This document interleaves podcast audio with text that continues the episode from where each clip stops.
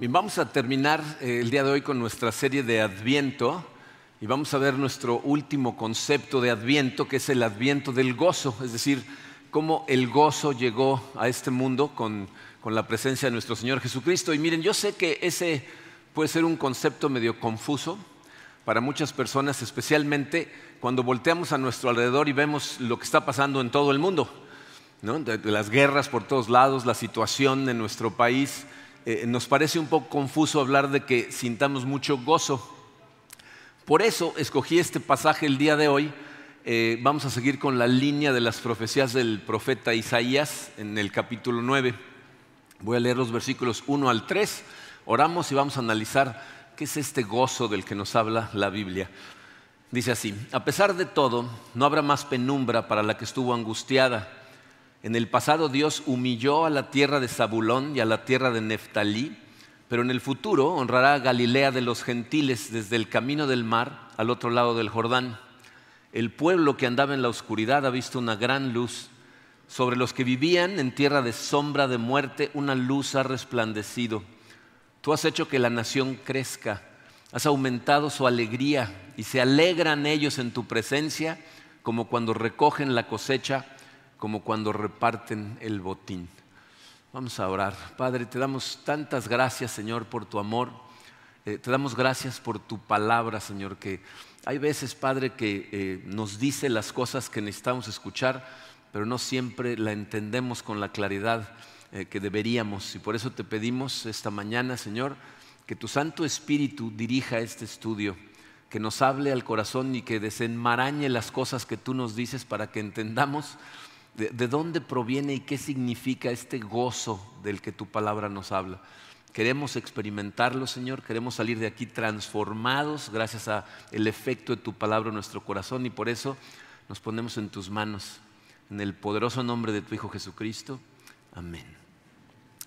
Miren, una de las cosas que necesitamos aprender a distinguir es la diferencia que hay entre la alegría que proviene del mundo, de las cosas que suceden en el mundo, y la alegría que proviene de Dios.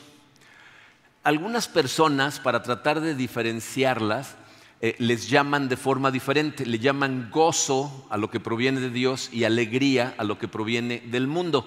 Si vas al diccionario y buscas la definición de las dos palabras, o si buscas la traducción de las palabras que se utilizaron en la Biblia, que traducimos como gozo, regocijo o alegría, te vas a dar cuenta que el significado es exactamente el mismo, pero sí es muy importante que en tu mente las puedas diferenciar. Por eso muchos pastores tratan de hablar de gozo contra alegría. Eh, y, no me malentiendan, miren, em, eh, a mí me encanta la alegría, o sea, me gusta estar contento, me siento muy contento cuando las cosas van bien en mi matrimonio, cuando mi esposa está bien, cuando mis hijos e hijas están bien, cuando la iglesia está funcionando como reloj y estamos viendo los milagros de Dios, me da mucho gusto, me siento muy contento. Eh, no porque la alegría venga de cosas del mundo significa que la alegría sea algo malo. El problema con esa alegría es que es increíblemente frágil. O sea, tú puedes estar muy contento en, un momento de tu vida y en un instante todo puede cambiar. Y ni siquiera me refiero aquí a cosas graves, a tragedias que te devasten, tonterías. ¿No? Tú a lo mejor te levantas en la mañana, un día en la semana y, tienes un desayuno muy bonito con tu, pareja y tus hijos y, en cuanto sales te das cuenta que ya vas un poco tarde y hay mucho tráfico y parece que todos están confabulando para bloquearte y, pierdes la alegría. ¿No? O, llegas a la tienda y está llena de gente y hay unos tumultos en las cajas y el cajero en ese momento quiere hacer corte, desaparece la alegría, ¿no? O, desempacas la colección de nacimientos de tu esposa y te encuentras con que un ratón hizo un nido en el pesebre donde iba Jesucristo, que nos acaba de pasar esta semana a Karina y a mí, tu alegría ¿no? desaparece. Pero, eh, eh, en cambio, el, el gozo que proviene de Dios no tiene nada de frágil. O sea, puedes estrellar contra ese gozo las peores cosas que este mundo te puede lanzar y no se rompe. Podemos encontrar en la Biblia pasajes que hacen evidente que hay un gozo diferente al que conocemos nosotros como el simple gozo que viene del mundo. Ah, hay muchos pasajes, ¿no? les voy a hablar de dos de ellos, pero pueden encontrar muchos ejemplos. Dice, en, Hechos 5, si recuerdan, en Hechos de los Apóstoles, la iglesia está empezando a crecer. Jesucristo mandó a sus discípulos a, ser discípulos de todas las naciones, asciende al cielo y los discípulos llenos del Espíritu Santo empiezan a hacer cosas increíbles.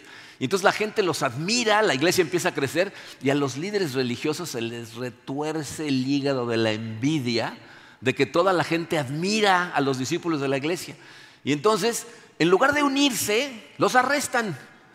Los arrestan, los meten a la cárcel, un ángel los saca a medianoche, ¿no? van a buscarlos y ya no están. ¿Y dónde están? Pues otra vez están predicando en el templo. Entonces vuelven a arrestarlos y, y no saben qué hacer con ellos. Entonces se ponen a discutir entre ellos y entonces toman esta decisión. Vamos a darles una última llamada de atención. Entonces la Biblia dice que les dan la llamada de atención, los azotan y los dejan ir. Y fíjense lo que dice Hechos 5:41. Así pues, los apóstoles salieron del consejo llenos de gozo por haber sido considerados dignos de sufrir afrentas por causa del nombre. Yo no sé si a ti alguna vez te han azotado.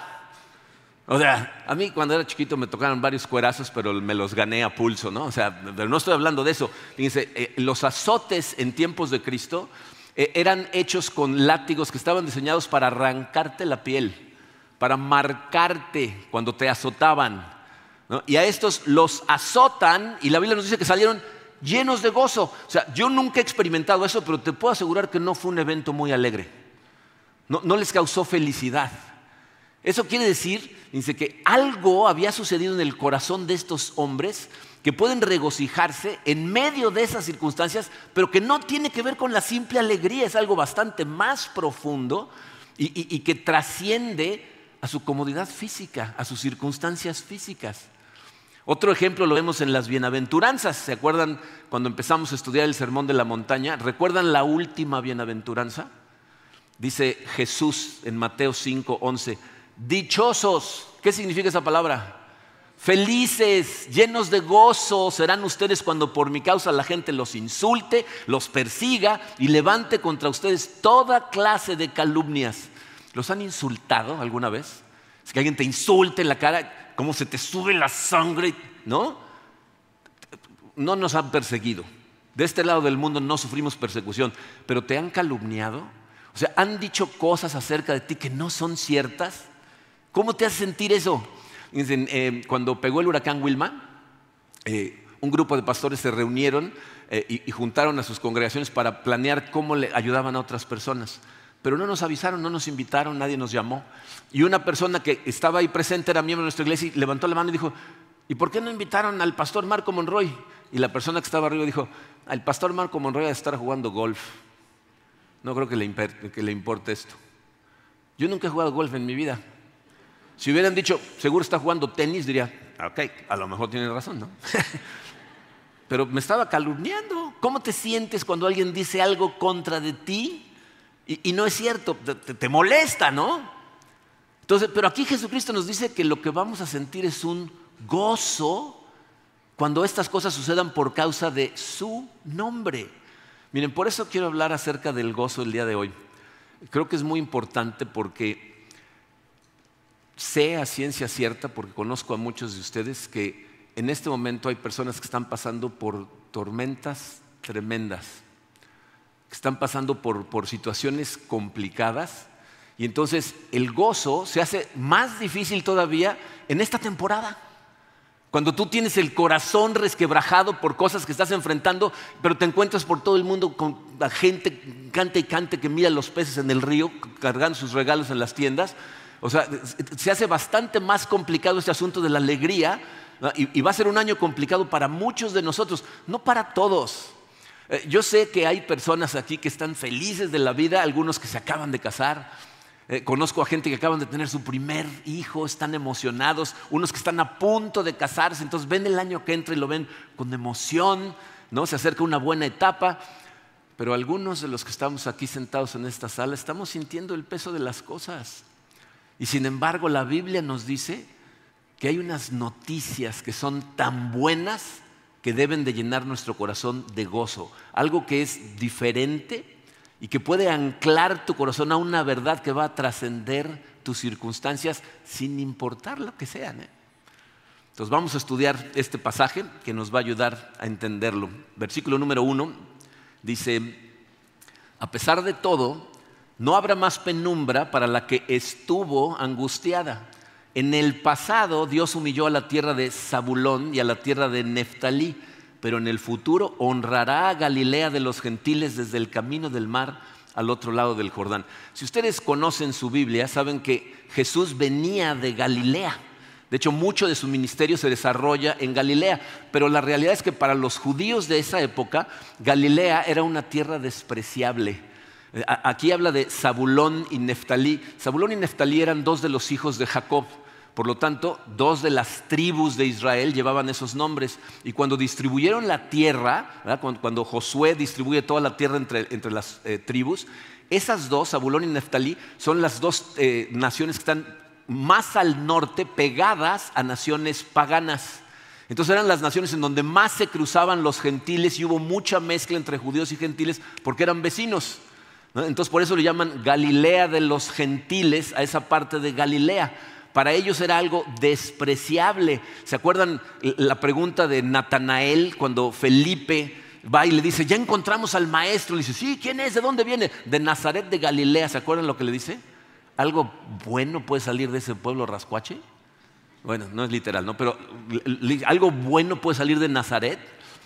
Aparte, fíjense, eh, eh, esa zona estaba al norte, como les digo, y entonces cada vez que venían naciones extranjeras a invadir Jerusalén, pasaban primero por ahí. Entonces primero los invadían a ellos, primero zarandeaban y destrozaban todo ahí y luego llegaban a Jerusalén. Por eso dice ahí que era tierra de penumbra, tierra de humillación. Pero si se fijaron, el versículo empieza diciendo, dentro de algún tiempo ya no va a haber más penumbra. Lo que está diciendo es, algo va a suceder ahí, va a llegar una luz a ese lugar que va a cambiar todo y de pronto de lo que van a estar llenos es de alegría, de gozo. ¿Ok? Eh, miren, yo eh, entiendo que a muchos de nosotros nos cuesta un poquito de trabajo experimentar ese gozo del que habla eh, la Biblia, porque el gozo está directamente atado a la esperanza y al amor. Es decir, tu capacidad de experimentar ese gozo del que habla la Biblia está directamente relacionado con el lugar en donde has puesto tu esperanza y la manera en que entiendes el amor de Dios. Por eso cambié el orden de los mensajes de Adviento. Porque para entender este asunto del gozo, necesitas entender la esperanza y necesitas entender el amor de Dios. Si tú tienes puesta tu esperanza en cosas que no aguantan su propio peso, no tienes ni la menor oportunidad de experimentar gozo. E-, ese gozo real, ¿no? O sea, el que venga lo que venga te hace saber que todo va a estar bien. Es algo que mencioné brevemente la semana pasada. ¿En qué tienes puesta tu esperanza? Si tú has hecho de tu pareja a tu Dios, le estás poniendo a tu matrimonio el peso de Dios. Tu matrimonio no está diseñado para eso, entonces lo que vas a hacer es destrozar tu matrimonio. Le vas a poner expectativas a tu pareja que la va a destrozar. Si, el centro de tu vida son tus hijos, si todo gira alrededor de tus hijos, los vas a malcriar. Les vas a robar toda oportunidad de tener gozo real a ellos y a ti, porque te van a hacer la vida de cuadrícula chica. No puedes poner tu esperanza ni en tu trabajo, ni en tus logros, ni en tus hijos, ni en tu esposa, ni en ninguna de las cosas de este mundo. ¿Y cómo entiendes el amor de Dios? Fíjate, si tú crees que el amor de Dios se ve en el hecho de que todo lo que tú amas siempre esté bien, que nunca le pase nada a nadie, que, todas las cosas que tú esperas que sucedan sean siempre las que sucedan, es una cuestión de tiempo en que tu fe va a desaparecer y tus posibilidades de gozo son prácticamente nulas. Pero si tu esperanza está puesta en Jesucristo, Él puede cargar con todo lo que traigas en tu corazón. Si comprendes el amor de Dios, que analizamos la semana pasada, Él vino y nos enseñó lo que es el amor, ¿cómo? mandando a su Hijo a morir por nosotros, que no lo merecíamos de forma incondicional. Ese es el amor de Dios. Entonces, esas cosas son cruciales para que podamos experimentar gozo, especialmente en los momentos más difíciles. Que entiendas que Cristo realmente está comprometido contigo y, que es, su amor es fiel y es para siempre. Miren, yo, especialmente este asunto del amor, sé que a veces nos cuesta trabajo creerlo, eh, porque nos conocemos. Nadie te conoce mejor a ti de lo que tú te conoces a ti mismo. Y no sé qué tan honesto eres en tu evaluación de ti mismo, pero si evalúas tu corazón utilizando a la Biblia como el espejo o el filtro, tú sabes la clase de cucaracha que eres. Tú sabes la capacidad de oscuridad que hay en tu corazón. Y entonces muchas veces la gente piensa que, ¿cómo es posible que ese amor esté disponible para mí? Si yo me conozco. Pero si deseas caminar con gozo, tienes que poner tu esperanza en el lugar correcto, que es el trabajo que ya realizó Jesucristo en la cruz. Eso es fundamental. ¿eh? Debemos poner nuestra esperanza sabiendo que el amor de Dios, su fidelidad es mucho más fuerte que cualquier oscuridad que pueda existir en tu corazón. Mucho más fuerte. Otra de las razones por las que este pasaje es muy poderoso es porque, miren, este pasaje está haciendo alusión a algo que constantemente se nos olvida. Eh, nosotros estamos en medio de una guerra cósmica. Cuando, habla de la luz que llega a, Galilea, está hablando del inicio de una guerra cósmica que se está llevando a cabo por todos lados. Y entonces cuando tú recuerdas que en donde estamos metidos es en una guerra, entonces es de esperarse que haya ataques del enemigo, que haya penumbra y angustia como sucede en todas las guerras. Y lo que tienes que recordar es que esta no es una guerra en donde hay dos bandos que tienen más o menos el mismo nivel de poder y entonces nos estamos mordiendo todas las uñas porque no sabemos quién va a ganar. Esa no es, no es esta guerra. O sea, piensa en lo que está pasando ahorita en Ucrania. Un país mucho más poderoso que es Rusia invadió Ucrania. Y Ucrania, siendo débil, los pudieron medio detener porque otros países les empezaron a ayudar. Y entonces medio los detuvieron, pero en este momento se están debatiendo entre si les siguen ayudando o no. Entonces, ¿qué creen que está pasando con toda la gente en Ucrania en este instante? Se están mordiendo todas las uñas porque no tienen ni idea de qué va a pasar, no saben si van a ganar o van a perder. Bueno, ese no es nuestro caso. Esta guerra, nos dice la Biblia, ya se ganó. Cristo ya la ganó. Nosotros vemos eh, eh, eh, descripciones en la Biblia que nos hablan desde un punto de vista en donde no hay tiempo, no hay presente, pasado futuro, y por eso dicen, ya se ganó. Pero nosotros que sí estamos dentro del tiempo, seguimos viendo los vestigios de esa batalla que se ven en escaramuzas por todo el mundo. Y miren, especialmente en esta temporada, se nos olvida que estamos en medio de una guerra porque eh, la versión que nosotros conocemos de memoria de lo que sucedió el día del nacimiento es la versión que vemos en los evangelios. la conocemos de memoria. La hemos leído tantas veces y aparte la tenemos plasmada en los nacimientos en nuestra casa, ¿no? No sé cuántos nacimientos tengas en tu casa. Mi esposa colecciona nacimientos, tenemos 57. Entonces, a donde volteo yo viene la imagen, ¿no? El pesebre y el bebito, ¿no? Y María y José y los pastores, ¿no? Entonces, es una escena muy, muy bonita que, hace que se nos caliente un poquito el corazón.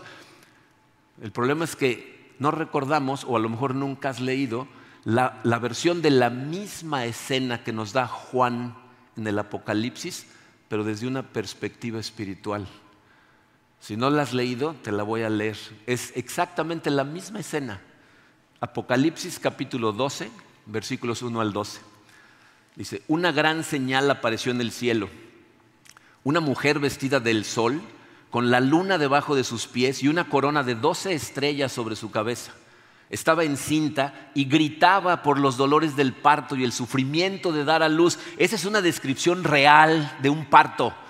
¿Has estado en un parto? ¿Has entrado a ver el nacimiento? Las mujeres gritan del dolor del nacimiento. Dice, entonces apareció otra señal en el cielo, un gran dragón rojo que tenía siete cabezas y diez cuernos, y sobre sus cabezas había siete diademas. Su cola arrastró la tercera parte de las estrellas del cielo y las arrojó sobre la tierra. Ahí está hablando de ángeles.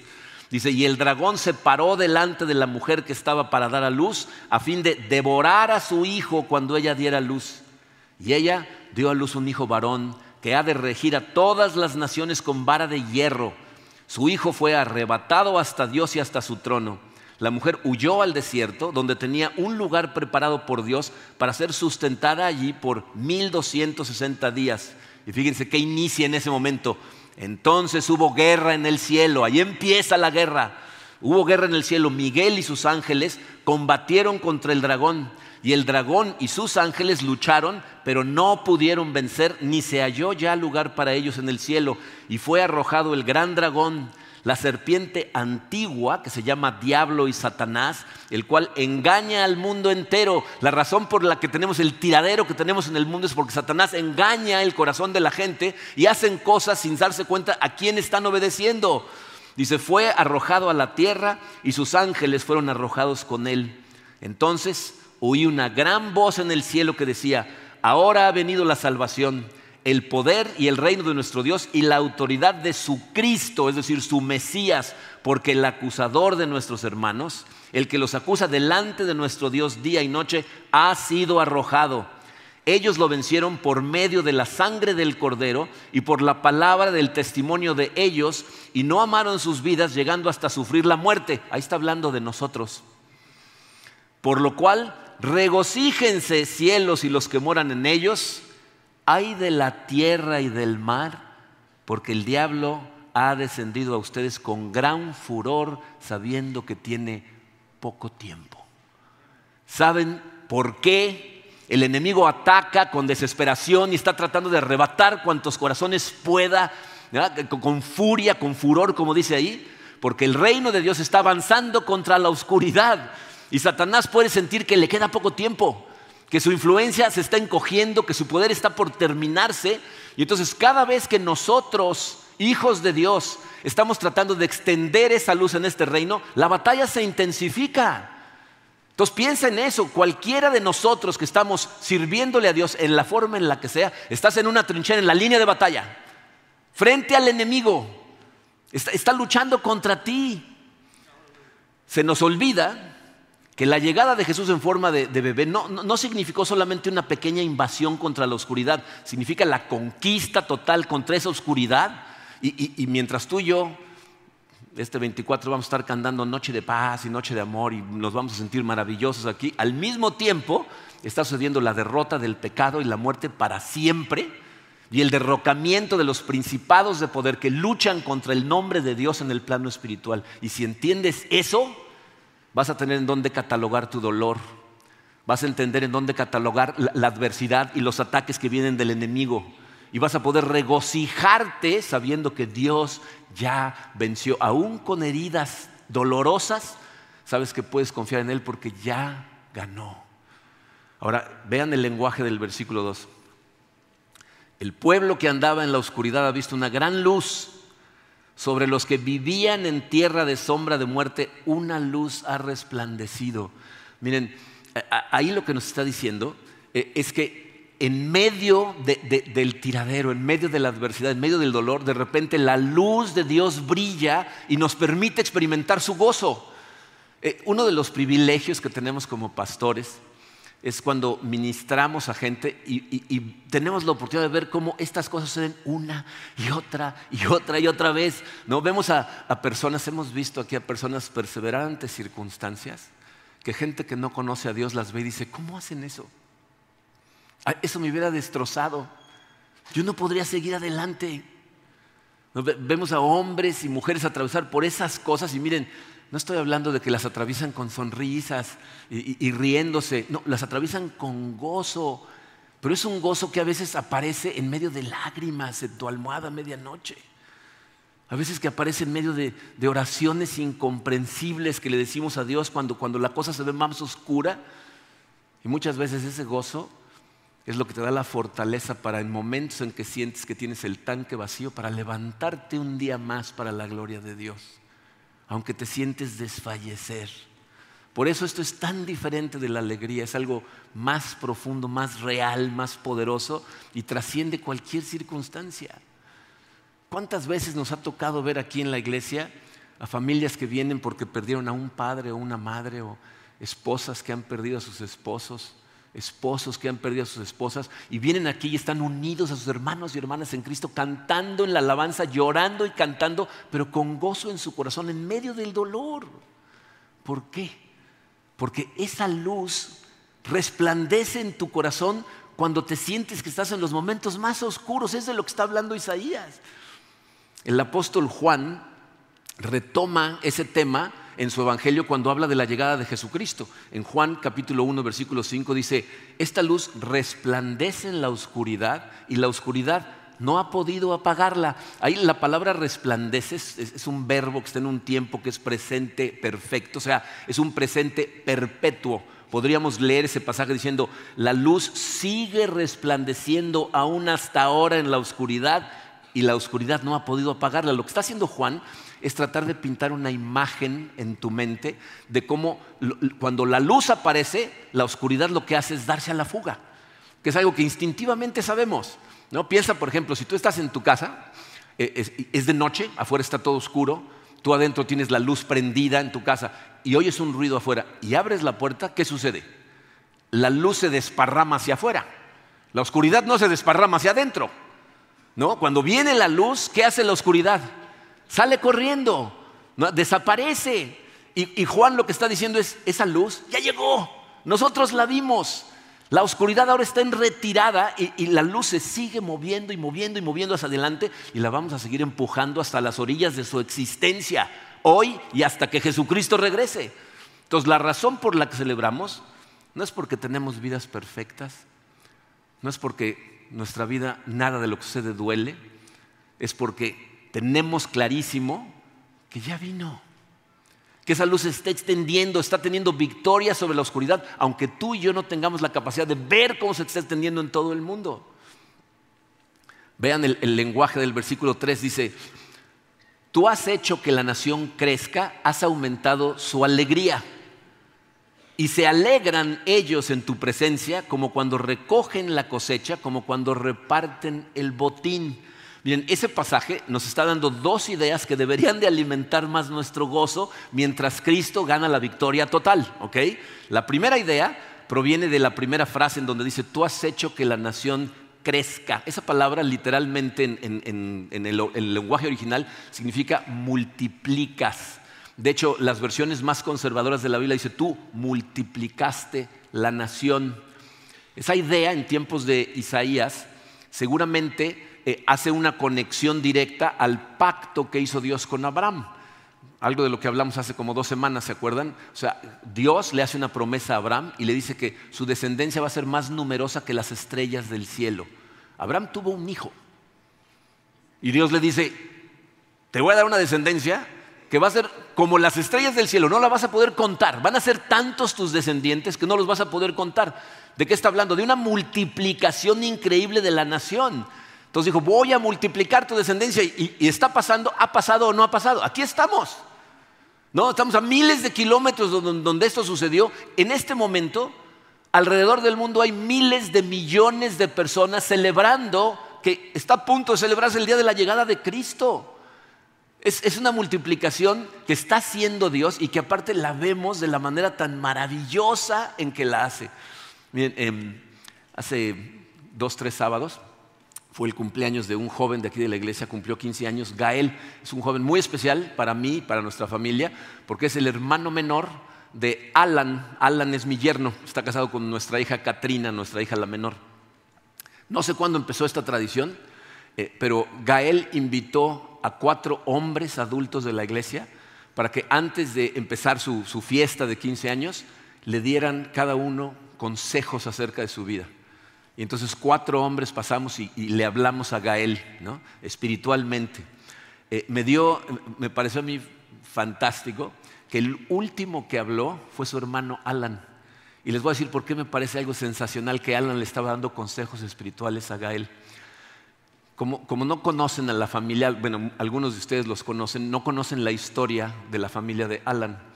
Eh, Iris, la mamá de Alan, Gael y Aleiri, su hermana, hizo lo que tuvo que hacer para sacarlos adelante ella sola. No hubo hombre en, la vida de ninguno de los tres. Y entonces estoy viendo a Alan darle consejos espirituales a Gael cuando Alan no tuvo eso en su vida él nunca tuvo una figura paterna que lo guiara espiritualmente de forma correcta. De hecho, cuando Iris decidió empezar a venir a la iglesia hace muchos años, se trató de llevarse a todos y fueron los más chiquitos, a Lady Gael, pero Alan se rehusó. Yo no quiero ir a la iglesia. Y un buen día Dios lo agarró del corazón dijo, tú vas a venir a la iglesia. Y vino y se entregó a Dios y ahora está guiando a su hermano a la multiplicación, pero no nada más a su hermanito Katrina y Alan son los, los pastores de jóvenes de la iglesia, están guiando a nuestros jóvenes, están multiplicando la nación en el área de los jóvenes. Y eso es lo que hacemos aquí en la iglesia. Hombres y mujeres que estamos preparando a otros hombres y mujeres para ser un diferente tipo de persona y estamos tratando de inundar a esta sociedad con este tipo de persona de forma positiva. Pero ¿qué nos dice el pasaje que se incrementa mientras se multiplica la nación? La alegría. Dice, tú incrementaste la nación y la alegría. Entonces, mientras más se multiplica la nación, más se multiplica el gozo. Y eso es lo que estamos haciendo. ¿Por qué, viene cada vez más gente? Eh, eh, otro de los lugares que me sorprende es el desayuno de caballeros. Tenemos nuestro desayuno todos los sábados a las siete y media de la mañana. Vienen más de 120 caballeros a escuchar. Y, los libros que estamos leyendo nos ponen unas cachetizas. O sea, salimos los sábados, todo el mundo sale y dice, oye, salí morado el día de hoy. Voy a invitar a un amigo. O sea, dices, ¿nos gusta la mala vida o qué? ¿No? Pero por, pero ¿por qué? ¿Por qué salen los hombres de aquí, quieren invitar a sus compañeros de trabajo y a sus amigos y, hablan de lo que está pasando aquí? Porque no nada más se está incrementando el número, se está incrementando el gozo en su corazón cuando se dan cuenta de lo que Dios hizo por ellos y de lo que puede hacer cuando lo seguimos. Entonces, es la primera idea. Multiplicaste a la nación y al multiplicarla se multiplica el gozo. La segunda idea está al final de ese versículo que vamos a leer, en donde dice que se gozan o se alegran cuando se reparten el botín. ¿Se fijaron en esa frase? Dice, se, se gozan cuando se reparte. ¿Quién se reparte el botín después de una guerra? ¿Qué bando? El que gana. Dice, ustedes se van a regocijar porque se van a repartir el botín. Miren, yo entiendo que esto nos cuesta más trabajo a nosotros. Tú y yo vivimos en una generación que tiene el privilegio, que la, fortaleza de nuestra esperanza está anclada a lo que Jesucristo ya hizo. Ya lo vimos. Ya, nos lo contaron testigos oculares, murió en la cruz y resucitó, triunfó sobre el bien y sobre el mal y nos justificó a todos los que ponemos nuestra fe. Entonces la fortaleza de nuestra esperanza es la justificación que Cristo ya compró en tiempo pasado para nosotros. Pero piensa en los padres de la iglesia. Esa no era la fortaleza de su enseñanza. ¿Sabes cuál era? Para ellos eran dos palabras en latín, Christus Victor. Cristo, el Mesías, victorioso.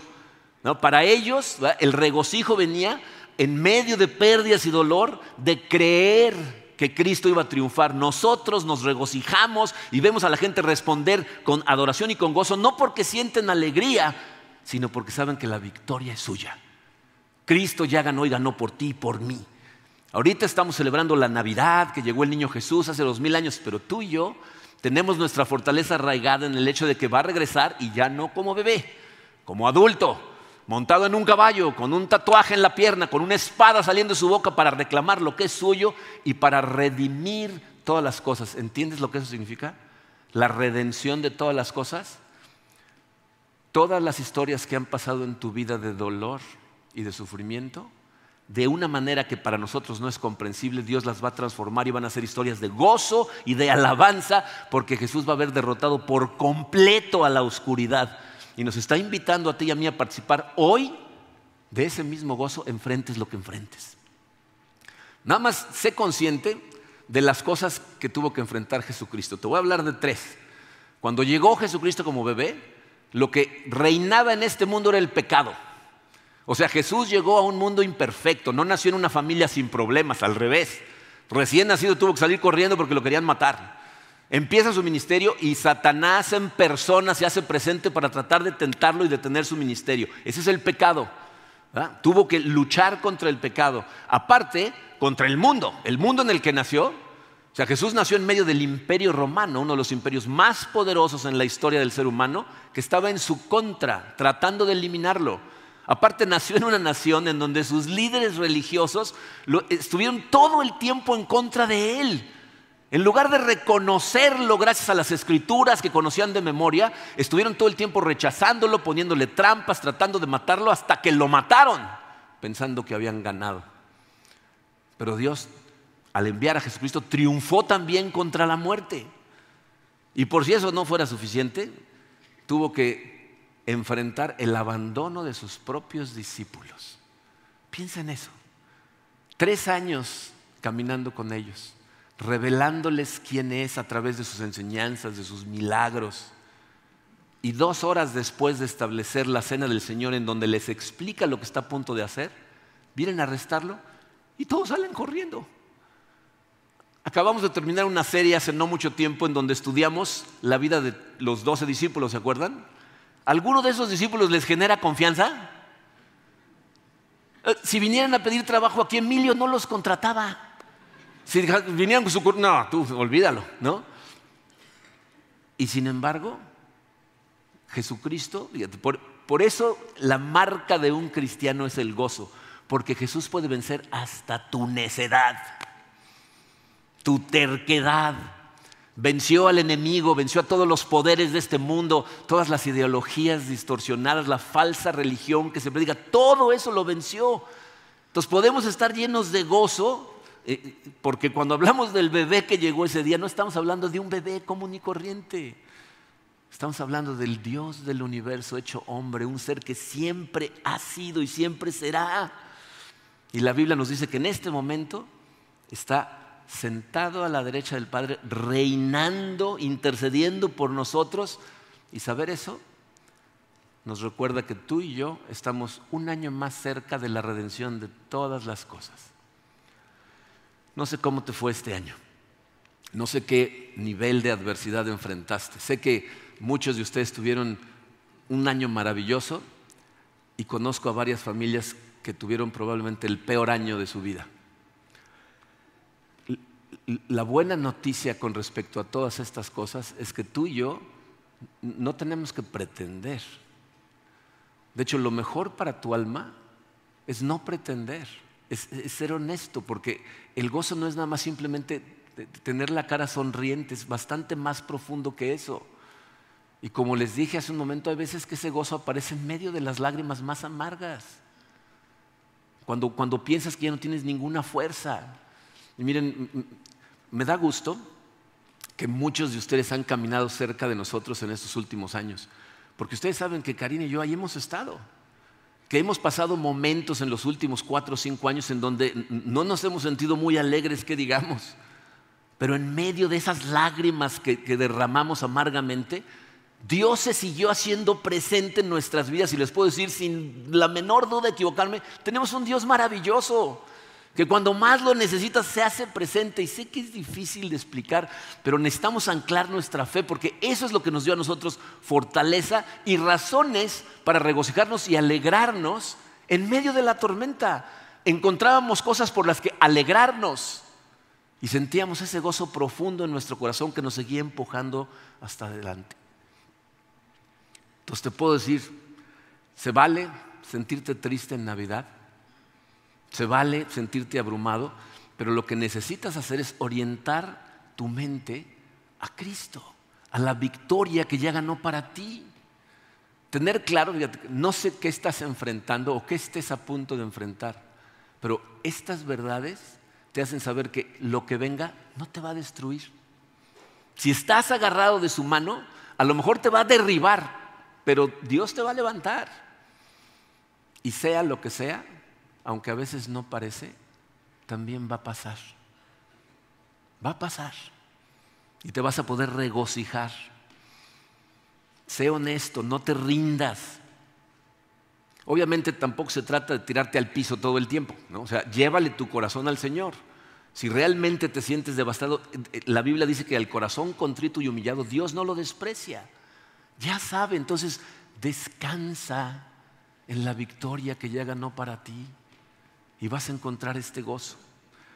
Yo sé que, especialmente en esta temporada, el mundo es un torbellino. Solo recuerda en todo momento, viene un día en donde no va a haber recuerdo del dolor. No sé cómo va a ser eso Dios. Es un lugar en donde no hay lágrimas, no hay dolor y todas las cosas van a ser hechas nuevas y entonces lo único que vas a experimentar es el gozo profundo de sentir el amor directo en la presencia del Señor. Y es un gozo que la Biblia nos dice que se va a incrementar por los siglos de los siglos. Tú vas a llegar a su presencia y vas a sentir un gozo y vas a decir, gozo. Y la Biblia dice, espérate, vas a ver. Por los siglos de los siglos va a seguir incrementando.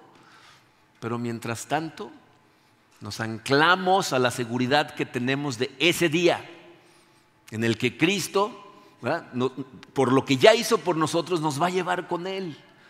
Entonces no ancles tu esperanza a tu matrimonio, a tus hijos, a tus amigos. Esas cosas son, parte del gozo que Dios nos da, pero no son la fuente. Anclala a Cristo. A ellos hay que disfrutarlos, pero sabiendo que la fuente de todo es Dios. En una semana vamos a estar celebrando la cena de Navidad. Espero que ustedes celebren con familia, con amigos. Nosotros nos vamos a reunir con nuestra familia. Y ese día eh, yo voy a recordar en mi corazón estas dos cosas. Que el amor de Dios es incondicional. Y todo lo que ya hizo por mí me da una seguridad eterna. Y entonces voy a poder disfrutar profundamente de nuestra cena, sabiendo que lo verdaderamente importante es lo que ya hizo Cristo por nosotros. Y mi, oración es que lo mismo pueda suceder en tu corazón, que puedas salir caminando el día de hoy sabiendo que todo va a estar bien, porque ya vino. Esa luz ya vino y ya triunfó. Vamos a orar. Padre, eh, Señor, te damos tantas gracias por el amor que nos mostraste en tu Hijo Jesucristo. Sé, Padre, que nos cuesta tanto trabajo discernir entre la felicidad simplona que sentimos de este mundo en comparación a ese gozo real y profundo que proviene de conocerte a ti, ti eres y la fidelidad que tienes, el amor que ya nos demostraste. Te doy gracias, Padre, por mis hermanos y hermanas que, conocen ese amor, que caminan de tu mano y que aun cuando han atravesado por, valles tremendos, nunca se han soltado de tu mano y han seguido hacia adelante. Te pido por aquellos, Señor, eh, que se han confundido, que han puesto su esperanza totalmente en cosas de este mundo y a lo mejor les espera una sorpresa cuando de repente venga una tormenta. Te pido que aprovechen este momento, Señor, para voltear su mente hacia ti, su corazón hacia ti, pedirte, clamar a ti, Señor. Hazte presente en mi vida, ayúdame a sentir tu presencia, ayúdame a tener comunión contigo a través del estudio de tu palabra y de la comunión con mis hermanos y hermanas en Cristo. No me dejes, Señor, equivocarme y poner mi esperanza en las cosas equivocadas. Ayúdame a saber que aquí estás conmigo, Señor que me amas tal y como soy en este momento, que sí me estás transformando, pero me amas hoy. Y que un día voy a estar en tu presencia y nada de lo que me ha dolido durante esta vida, ni siquiera voy a recordar. Gracias por tu amor. Gracias por la paz, por la esperanza, Señor, que llegaron con tu Hijo Jesucristo a este mundo. Nos ponemos totalmente en tus manos, Padre en el poderoso nombre de tu Hijo Jesucristo. Amén.